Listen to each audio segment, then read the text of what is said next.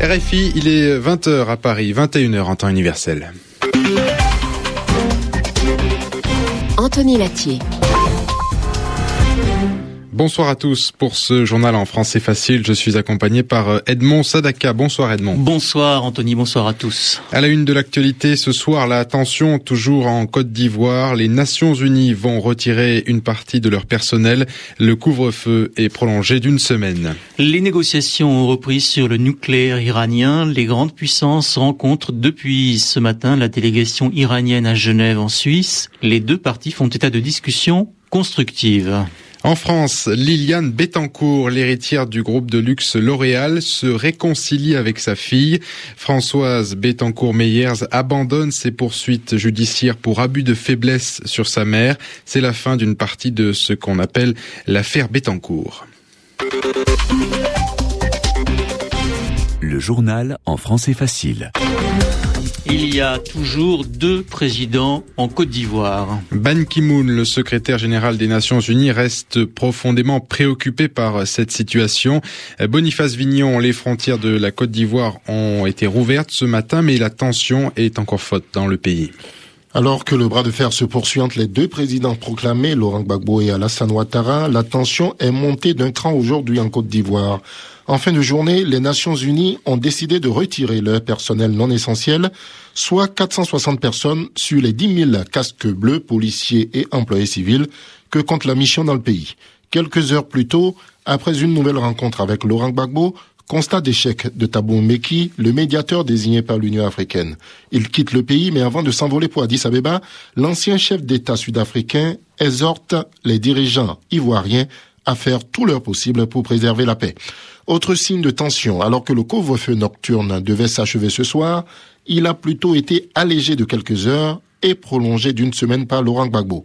Laurent Gbagbo qui, en prévision du sommet de la CEDAO qui se tient ce mardi à Abuja, a dépêché ses émissaires auprès des chefs d'État du Ghana, du Togo, du Bénin et du Nigeria. Il faut dire que l'organisation sous-régionale a sévèrement condamné dimanche l'investiture du président sortant. En Égypte, le parti au pouvoir obtient la plupart des sièges à l'Assemblée. 419 sièges sur 508 seront occupés par des membres de la formation du président Dosni Moubarak. Cela représente 80% des sièges. Ce sont les résultats des élections législatives. L'opposition islamiste et l'opposition laïque avaient refusé de participer au second tour dimanche dernier. Elles dénonçaient des fraudes au premier tour. Les négociations entre les grandes puissances et l'Iran ont repris à Genève, en Suisse. Elles étaient arrêtées depuis 14 mois, ces négociations. Alors, quelle est la stratégie poursuivie par les grandes puissances dans ces négociations?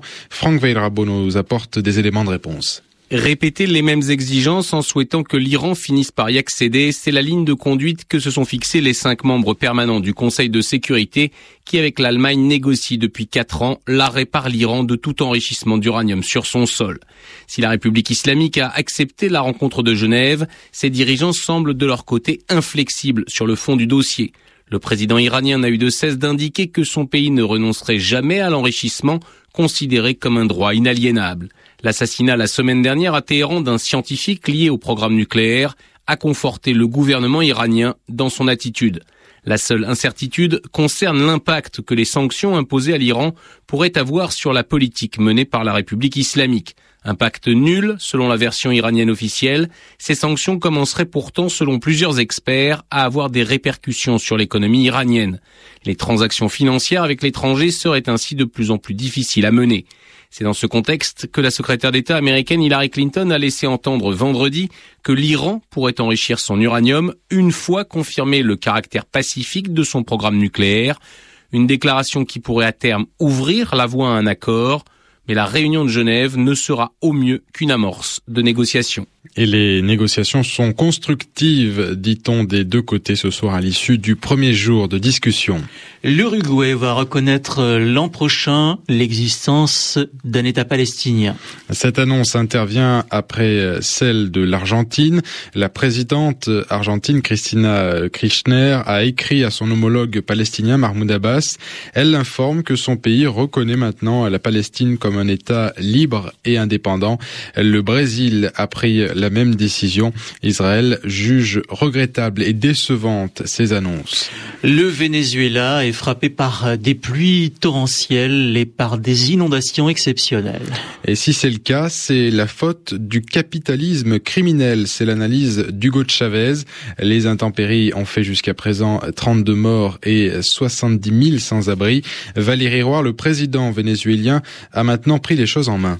Non seulement Hugo Chavez a pris la direction des opérations de secours, mais il donne aussi l'exemple.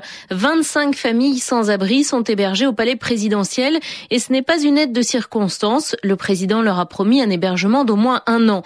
Pour les milliers d'autres familles qui n'ont plus de toit, Hugo Chavez, qui ne manque pas de ressources, a décidé de réquisitionner les hôtels de tourisme, pas les hôtels bas de gamme. Il s'en explique. Je suis allé hier à Falcon. Nous avons là-bas un hôtel de tourisme qui appartient à l'État que nous avons donné aux pauvres pour qu'ils puissent vivre jusqu'à ce que l'eau baisse. Ici, nous devons faire la même chose, mais il n'y a pas d'hôtel appartenant à l'État. Alors nous allons intervenir et prendre ces installations pour que les gens puissent déménager et se loger dans ces hôtels touristiques. En plus, je suis sûr que les riches qui ne sont pas cons, vu les inondations, ils ne vont pas venir ici. Il faut bien le comprendre, je veux réquisitionner les hôtels de tourisme, mais de manière provisoire. En pleine conférence de Cancun sur le réchauffement de la planète, Hugo Chavez estime que ce dérèglement climatique est dû aux grandes puissances qui persistent, dit-il, dans leur mode de vie dévastateur. En revanche, le président vénézuélien ne répond pas à ses détracteurs qui estiment que ces inondations qui touchent essentiellement les bidonvilles mettent en lumière l'échec de sa politique du logement et l'impréparation des autorités.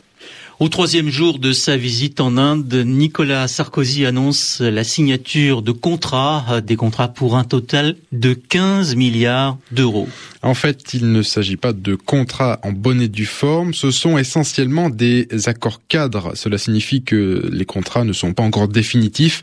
C'est le cas notamment pour la fourniture par le groupe français Areva de deux réacteurs nucléaires de type EPR. Au cours de sa rencontre avec le Premier ministre indien, Nicolas Sarkozy a par ailleurs de nouveau appuyé l'Inde pour qu'elle obtienne le statut de membre permanent au Conseil de sécurité de l'ONU. Euh, Manmohan Singh a lui soutenu les priorités de la présidence française du G20. En France, euh, le conflit familial qui déchirait les membres des Bettencourt est fini. Françoise Bettencourt-Meyers et sa mère, Liliane Bettencourt, héritière de L'Oréal, annoncent leur réconciliation. La fille abandonne toutes les poursuites judiciaires pour euh, abus de faiblesse sur sa mère, qui visait notamment l'artiste François-Marie Bagné. Lui-même retire les plaintes qu'il avait déposées. C'est donc la fin de la procédure judiciaire qui opposait la mère et la fille. En revanche, le volet politique de l'affaire Bettencourt n'est pas terminé. L'ancien ministre du Travail, Eric Woerth, est toujours visé par plusieurs enquêtes. À présent, la conférence de l'ONU sur le climat qui se poursuit dans la ville mexicaine de Cancun. La conférence entre dans sa dernière ligne droite avec l'arrivée des ministres des 190 pays. L'ambassadeur climat de la France, Brice Lalonde, fait le point sur l'état des négociations. Alors d'un côté, il y a euh, une bonne atmosphère, si je puis dire, c'est-à-dire que les négociateurs se rendent bien compte que s'il y avait un, échec, euh, ce serait les Nations Unies qui, qui perdraient de la crédibilité et eux-mêmes. Et donc, euh, ils s'attachent à ce qui est un, accord. Donc il y a des progrès sur tous les points où l'on pense qu'un accord est possible. Vous savez que c'est une négociation compliquée où il y a beaucoup de, de problèmes différents. Et cette fois-ci, la plupart des, négociateurs et des observateurs considèrent qu'on peut se mettre d'accord sur cinq ou six décisions. Un, accord minimal, c'est pas c'est pas quelque chose de formidable, mais ce serait une étape sur la voie d'un accord plus important l'année prochaine.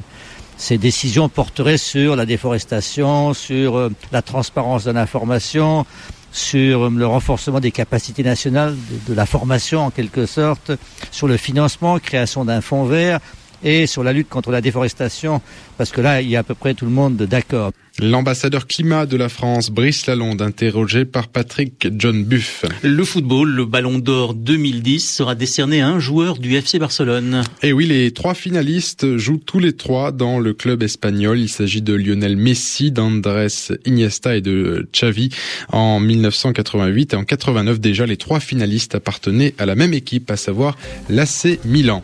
C'est la fin de ce journal en français facile. Il est 22h10 à Paris.